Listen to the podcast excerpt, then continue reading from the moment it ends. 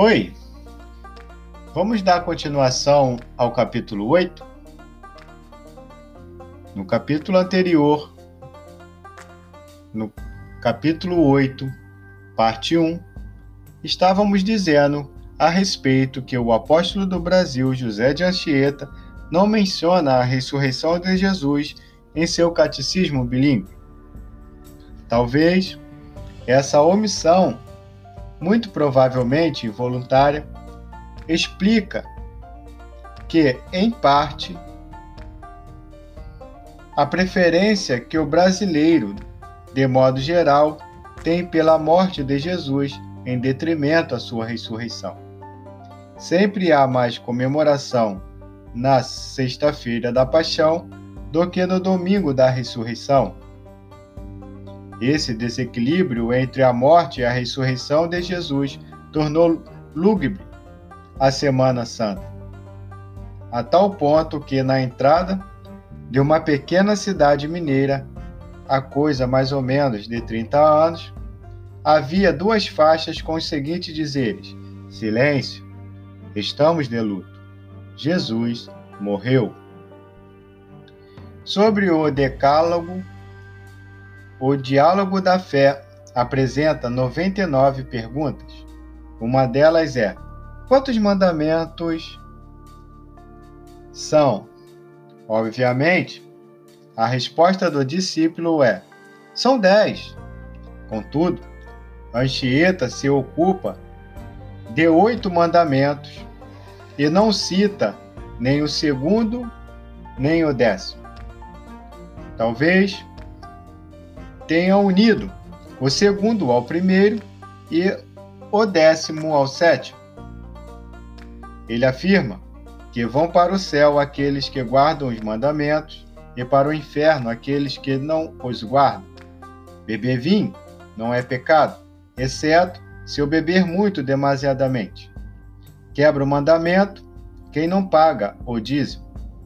A respeito do mandamento de honrar pai e mãe, os cristãos devem obedecer a seu pai e a sua mãe, seus tios, os irmãos mais velhos, os anciões, ao maioral, ao que governa a aldeia e ao sacerdote. A mulher deve obedecer o seu marido e os escravos, o seu senhor. Se o pai ou a mãe manda os filhos fazerem alguma coisa má, eles ficam desobrigados à, obedi à obediência. A mãe, que mata a seu filho na barriga ou o faz mover antes do tempo, quem dá peçonha a outra para que morra, o que come terra ou outra coisa para morrer, ou o que se vinga de seus inimigos. Todos quebram o mandamento: não matarás. Mas os que matam gente na guerra não o quebram. Comete adultério não só o que está amancebado e o que tem cópula com a mulher, mas também o que tem tatos, abraços e beijos desonestos, e quem se enfeita para que o desejem? Em uma das respostas sobre não adulterarás, Anchietas parece fazer referência ao homossexualismo. Peca o que se deleita considerando em mulher, e diz: assim seja eu o tal. O alcoveteiro também é culpado de quebrar o mandamento o que descobre os pecados ocultos dos outros, ao que não os sabe, quebra o mandamento que reza: não dirás falsos testemunhos quanto o teu próximo. Os indígenas que praticavam poligamia simultaneamente ou sucessiva e os portugueses que possuíam concubinas encontravam no diálogo da fé que o homem só pode ter uma mulher e a mulher só pode ter um homem, e que o casamento é indissolúvel. Nos artigos sobre o casamento, Anchieta declara que a mulher não é escrava do homem, mas sua própria carne, e que é possível pecar algumas vezes os casados entre si, e para saber, nesse caso, em que pecam, deve consultar o sacerdote no momento da confissão. Casam-se para ter filhos, para não andarem amancebados e para viverem só com uma mulher. Anchieta endossa o ensino de Paulo, segundo o qual os cônjuges não devem se privar mutuamente. 1 Coríntios 7, versículo 4 a 5. Amando-se muito os casados, não se furtem certamente um ao outro. O homem não pode tornar a casar antes da morte da sua consorte. Anchieta toma muito cuidado para o fiel não colocar a culpa de seu pecado no demônio. Chama de tentação ao que o demônio quer que façamos e ao deleite que a carne apetece. Mas não é o demônio que nos faz cair em pecado.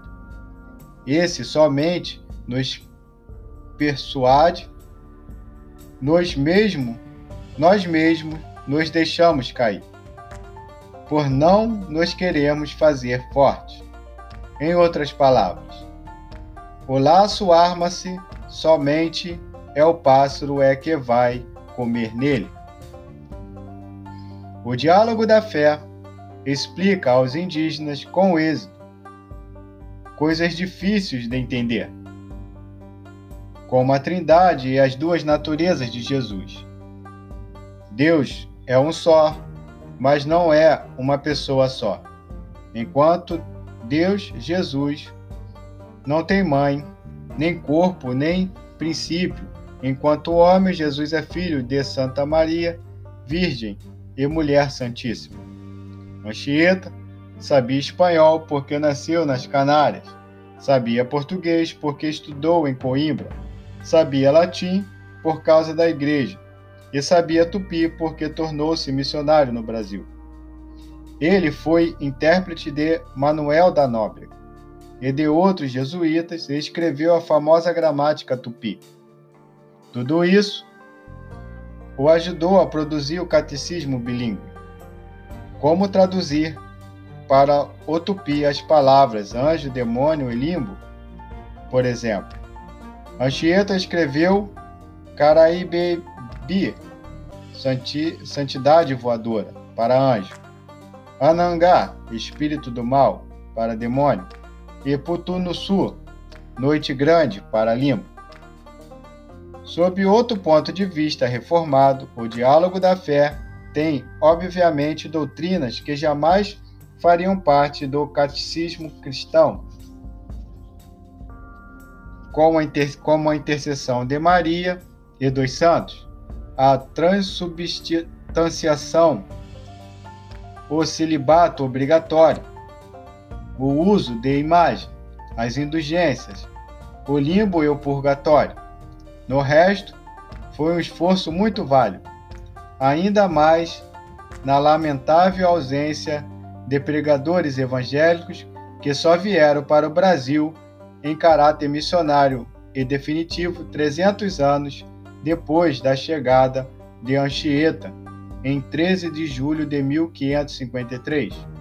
José de Anchieta morreu no dia 9 de junho de 1597 aos 63 anos, numa pequena colina na cidade hoje denominada Anchieta, no Espírito Santo. Seu corpo foi carregado até Vitória por seus fiéis, quase todos indígenas.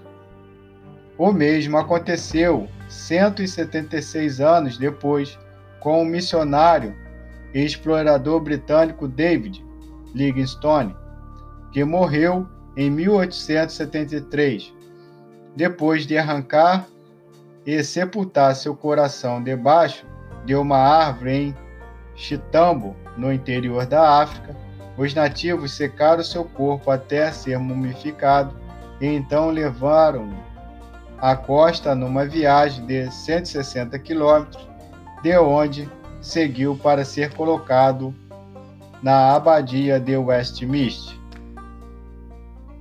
Final do capítulo 8. Aguarde amanhã. Teremos continuidade no capítulo 9, que vamos falar sobre os holandeses transplantam para o Nordeste brasileiro a Igreja Cristã Reformada. Até mais!